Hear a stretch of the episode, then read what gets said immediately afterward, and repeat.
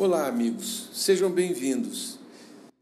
Eu sou Denise Franco. E eu sou Pantoja. E você está ouvindo o canal F-Lead, podcast dedicado aos mitos e narrativas sobre a prática da gestão e da liderança. Esta vai ser uma longa jornada de episódios quinzenais, passando por todos os personagens e anedotas que marcaram e ainda estão presentes no conhecimento e na prática da gestão. Oi, pessoal, bem-vindos de novo ao nosso podcast. Hoje vamos tratar um pouco mais sobre um outro mito bastante interessante, que é o mito do gestor que já nasce pronto. Quem acompanha as notícias sobre o mundo corporativo já se acostumou com as reportagens sobre executivos de sucesso e seus feitos incríveis. O curioso, Pantoja, é que esses caras tiram empresas de falência, salvam empregos, investem milhões, são recebidos por autoridades, reis, presidentes, enfim, colecionam sucesso. Andam de jatinho, estão sempre com toda a pompa e circunstância. Mas repare, estamos falando do gestor e não do líder. É nesse caso que eu acho interessante fazer a diferenciação entre um e o outro o gestor acaba sendo o sujeito que tem uma autoridade um pouco mais formal na estrutura. Ele é legal, ele é legalizado para realizar o seu trabalho e para assumir responsabilidades até um papel de representante da empresa, tanto do lado de dentro quanto do lado de fora.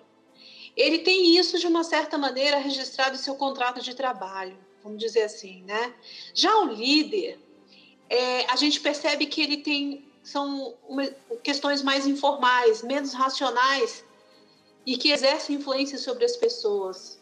Elas, eles conduzem as pessoas, eles conseguem colocar as pessoas diante de um poder mais é, legítimo, né, conquistando mais espaço, baseando as suas características pessoais que são intransferíveis, né? Denise, é isso mesmo. Uh, o Peter Drucker foi um dos caras da administração que tentou explicar a maneira como o executivo trabalhava e, como consequência, como as organizações poderiam obter mais sucesso. Ele, o Drucker, chegou a chamar os executivos de indispensáveis ao sucesso econômico e procurou entender como essas carreiras aconteciam, progrediam, tanto dentro quanto fora das empresas. É, a partir daí, os estudos de carreira se, se intensificaram, isso ainda nos anos 1970, coincidindo com as mudanças econômicas, sociais e de tecnologia que a, acabaram se expandindo pelo mundo e passaram a exigir uma nova postura dos profissionais frente à sua carreira. É, você vê, Denise, o, o professor Drucker foi um dos tantos estudiosos que procuraram entender o trabalho desse, entre aspas, herói.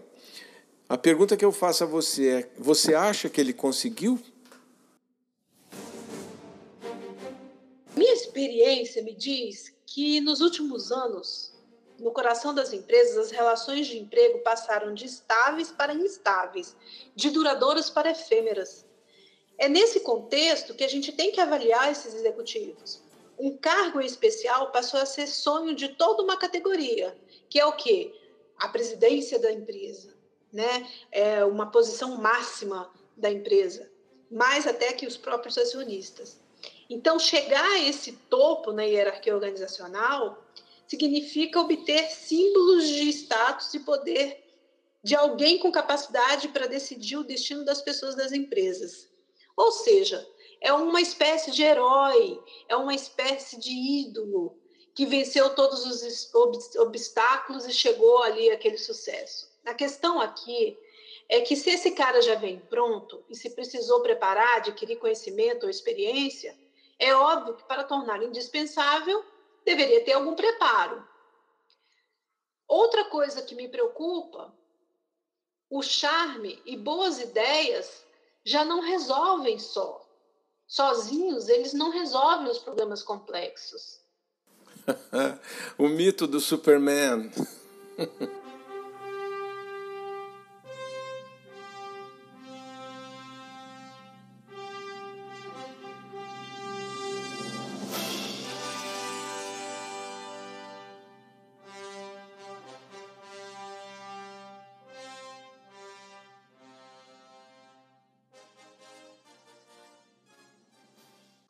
E eu vou um pouquinho além. Não trata de ser superman, superwoman, ou super gestora, ou que seja esse super, né? Como nós já vimos, esses mitos acabam se perdendo nas próprias narrativas fantásticas. Eles viram um símbolo, um, um elemento folclórico dentro da, da empresa, na memória popular, dentro da estrutura da empresa. A gente não cabe a nós aqui no podcast tratar de mitologia, né? E estudar com mais é, aprofundamento essa questão dos mitos. Mas o que a gente vê é que há um significado para a vida através dos tempos. E ele vai sobrevivendo em cima daquela fama. Então, essa sobrevivência, essa história vai se desenvolvendo e o tempo vai passando. E aquele mito acaba sendo, ah, ele é o bem formado, estudou fora, então está muito tempo na função, então a antiguidade vira posto. E aí que é o perigo, né? A gente está falando de gestor e de liderança. São, às vezes, a gente consegue ter num único elemento, num único recurso, o gestor e o líder. Só que a gente percebe que as funções são complementares. E cada vez mais a gente está trabalhando mais em equipe. E a gente vê muito essa estrutura, da estrutura da liderança, quando a gente trata de ambientes corporativos públicos, políticos, em que tem uma estrutura mais voltada para a personalidade de quem está comunicando, né? Isso é muito, muito forte dentro da estrutura das empresas.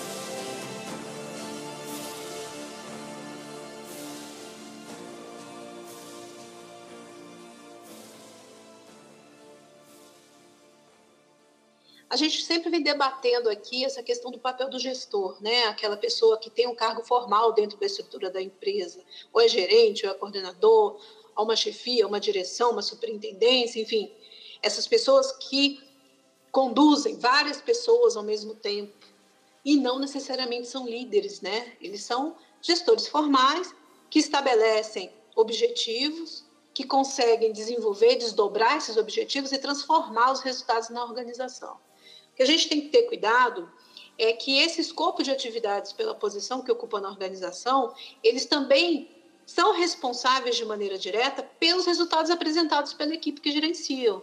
É isso que a gente entende como gestor. Já o líder, a gente tem uma estrutura um pouco mais lúdica, em que é, vamos chamar assim, é subjetiva essa realidade né? Você trabalha com a motivação, eles são muito focados, eles até se violentam para dar conta de algum resultado. Então a gente vê isso muito voltado dentro da personalidade do líder. O gestor, ele é muito com uma pegada muito metodológica, muito técnica, muito estudada, muito preparada.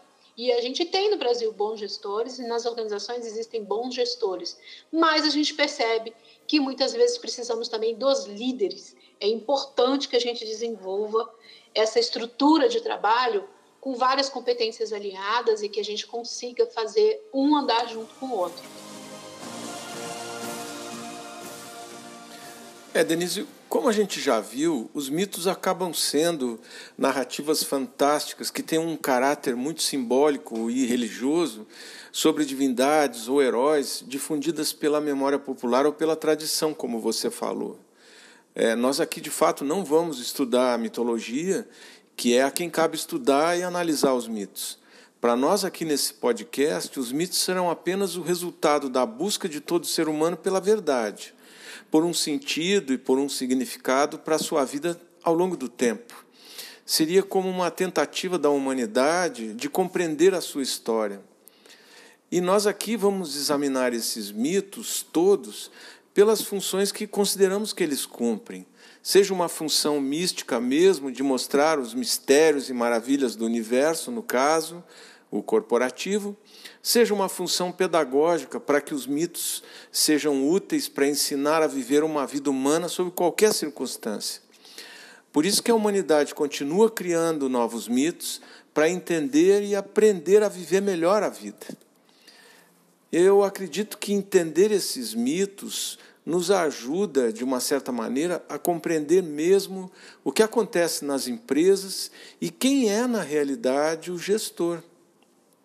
A gente aqui sempre vai considerar que o trabalho do gestor contemporâneo é, são os papéis que essas pessoas responsáveis pelo alcance dos objetivos nas empresas é, de fato realizam.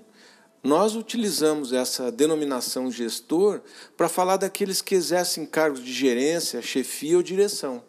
E tem outras pessoas sob sua subordinação, seja direta e formalmente, para a execução das atividades. Os gestores possuem um determinado escopo de atividade pela posição ocupada na organização e também são responsáveis diretamente pelos resultados apresentados pela equipe que gerenciam. Isso é o que nós entendemos por gestor. Me parece que tanta responsabilidade exige mais do que carisma ou charme para dar resultado, né?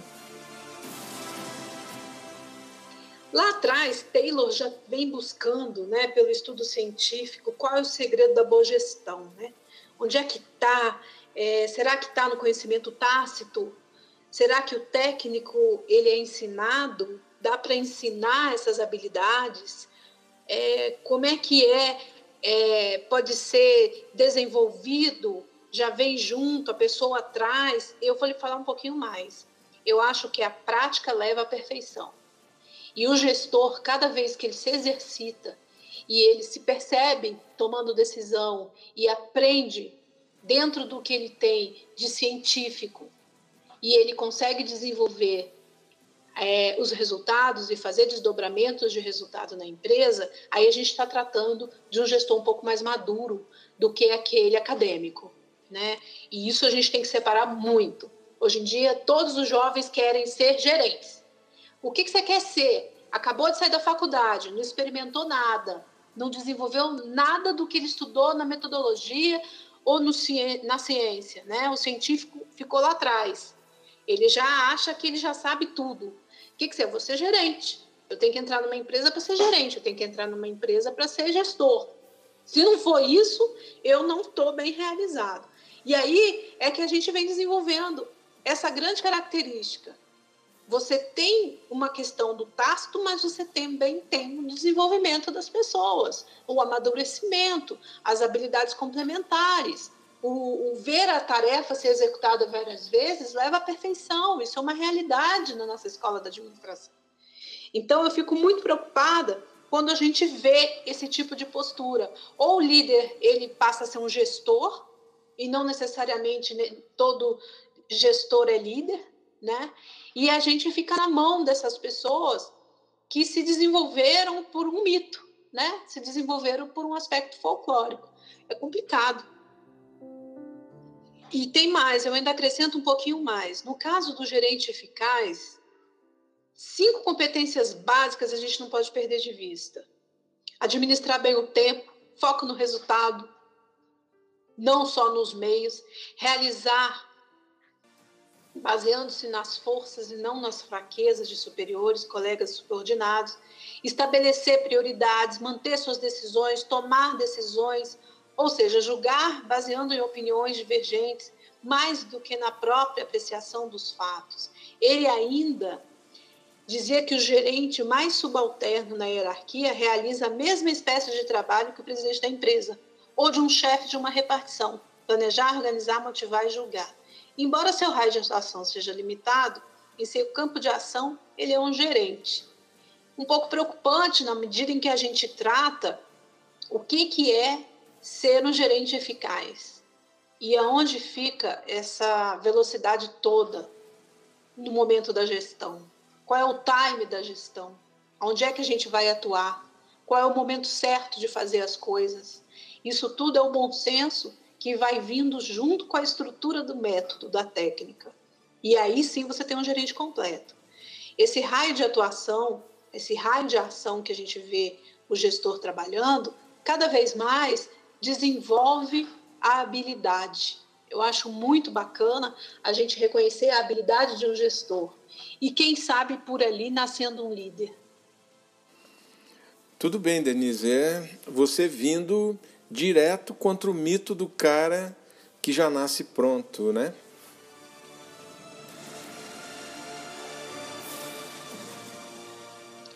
E eu vou te falar uma coisa, o que eu acredito de verdade é numa, numa imagem desmistificada do gestor, sabe? É, não aquela, aquela coisinha lúdica, romântica do gerente, é, que é sempre comparada ao maestro talentoso, não sei o quê, e que conduz toda a estrutura, e todo mundo está feliz com ele, etc. Eu tenho uma grande desconfiança dessa visão romântica, porque quem pega no pesado está suado, está transpirando, transpirando, está estressado, é gente, é motivado, abre mão de vida pessoal, ou seja, tudo está acontecendo ao mesmo tempo. Então não é esse bibelô, essa imagem que é criada dentro da estrutura. E as habilidades também do corpo técnico dos dos, dos, profissionais que estão trabalhando com esse gestor é ter a capacidade de gerenciar o seu gerente né? De saber o melhor momento, de conversar, de pedir, de tomar ideias, de, de tomar frente da posição. Afinal de contas, nós estamos tratando de equipe. E aí, esse cara que é colocado como marionete, que ele tem um controle de tudo, isso vai incomodando, isso vai dando uma sensação de, de dependência de, um, de uma figura é, construída que não é a realidade, né? Então a gente tem que desconstruir que ele tem uma visão dessa forma, que ele é colocado dessa forma. A gente tem que colocar um gestor e um líder no mesmo patamar. Isso é importante. Toda empresa precisa de gestores e toda empresa precisa de liderança. E uma coisa completa a outra, estou ratificando. É isso que é importante a gente entender. Então, a gente, um líder, ele, um gestor, ele não nasce pronto. Um líder, ele tem habilidades e é isso que a gente tem que saber lidar e adequar essa pessoa na estrutura. Isso é importante. É, Denise, você está certa e deve estar tá fazendo a alegria das faculdades de administração. Se você observar, é exatamente o que o Drucker coloca que os gestores são trabalhadores instruídos de quem se espera a tomada de decisão. Os gerentes devem possuir algumas competências básicas intrínsecas à gestão, como, por exemplo, focar nos resultados e não nos meios, e tomar decisões eficazes, ou seja, julgar baseando-se sempre nas opiniões divergentes, mais do que na, na apreciação pura e simples do, dos fatos. Né? A vida ensina ainda mais que é melhor contar com uma instrução mais sofisticada se desejamos realmente entrar nesse mundo e competir seriamente. Para qualquer atividade, treinamento e conhecimento são sempre indispensáveis, Pantoja. Eu não vejo outra forma da gente superar os problemas. É realmente a base científica, é onde a gente vai estar batalhando e testando e adequando e estudando e implementando o tempo todo. Essa, essa, esse é o desafio da gestão. E eu vou te dizer mais: foi muito importante no episódio anterior que falamos muito sobre o mito taylorista, né? Inúmeros são os autores mais modernos que enfatizaram que não existe uma única forma adequada para fazer a gestão e que essa forma vai depender de diversos elementos organizacionais são elementos que não foram considerados lá atrás, naquele gap que o Taylor deixou. Isso é muito importante, porque a gente está percebendo que a gente está chegando lá é, com relação ao, à desconstrução dos mitos.